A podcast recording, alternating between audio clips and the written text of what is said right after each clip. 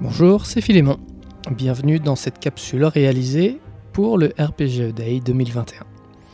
Aujourd'hui, le thème est scénario.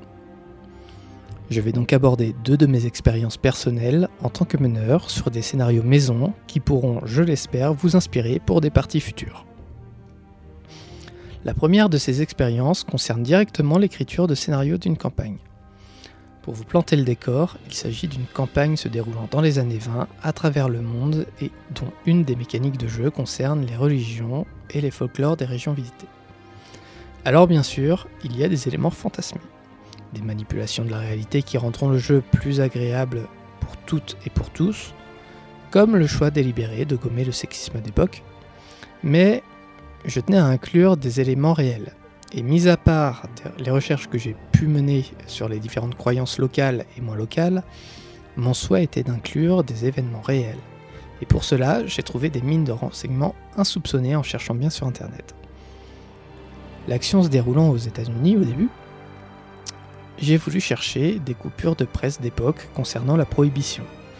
De fil en aiguille, je suis tombé sur le site de la bibliothèque du Congrès américain où sont numérisés des journaux entiers et dont les plus anciens remontent à la fin du 19e siècle. On trouve également des rapports, des cartes et plein de documents d'époque qui ont le mérite d'être en accès libre et véridique. Mais les sites officiels ne sont pas les seuls à fournir des renseignements utiles. Les personnages se retrouvant à la Nouvelle-Orléans en plein Mardi Gras, j'ai voulu voir s'il y avait des infos spéciales sur un des Mardi Gras des années 20 qui aurait marqué l'époque. Il se trouve que beaucoup d'archives officielles ont disparu. La faute aux ouragans, inondations et autres joyeusetés. Cependant, j'ai pu trouver un site associatif qui recensait toutes les dates des Mardi Gras depuis le début du XXe siècle, quelques infos sur chaque édition, et même la météo en termes de température et de pluviométrie, c'est vous dire. Alors, je vous entends déjà dire que c'est beaucoup de boulot pour rien, que préparer un scénar prend déjà beaucoup de temps pour un MJ, que nous sommes des passionnés et pas forcément des professionnels, je ne peux pas prétendre que ce n'est pas chronophage. En revanche, apprendre est toujours enrichissant. Et ça peut servir, sur d'autres parties entre autres. Connaître l'environnement, les événements, la mentalité de l'époque, pour tout ce qui est historique, permet de faire des choix rapides et cohérents en tant que MJ. Donc, les recherches ne sont jamais vaines. De plus, et c'est ce qui va nous guider vers le deuxième point, on peut utiliser la réalité et l'accessibilité des informations comme mécanique de jeu au service du scénario. Ce deuxième exemple concerne un scénario que j'ai pu faire jouer euh, plusieurs fois, notamment en association. Les personnages y incarnaient des gens issus de la société civile qui ont été approchés par une organisation mystérieuse et dont le rôle est de démystifier des crimes inexpliqués jusqu'alors, et tous avec une forte connotation occulte. Le tout à travers le monde et en collaboration avec les autorités locales.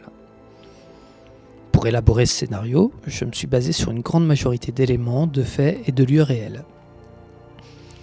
L'action se déroulant dans un monde semblable au nôtre en tout point, les personnages ont accès à Internet, notamment sur leur smartphone.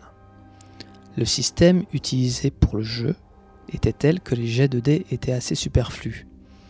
Et, de fil en aiguille, pour accomplir les recherches, le jet de dés était assez inadapté.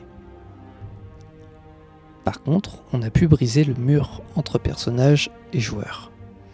En effet, j'ai délibérément laissé la possibilité aux joueurs de faire leurs recherches sur Internet via leur smartphone. De l'expérience que j'en retire, c'est d'ailleurs assez utile face aux accros du smartphone, qui se trouvent mobilisés au service du scénario et plus seulement sur leur digression parasite. Voilà, j'espère que cette première capsule vous aura plu et que vous pourrez en avoir l'utilité plus tard. Ciao ciao les rôlistes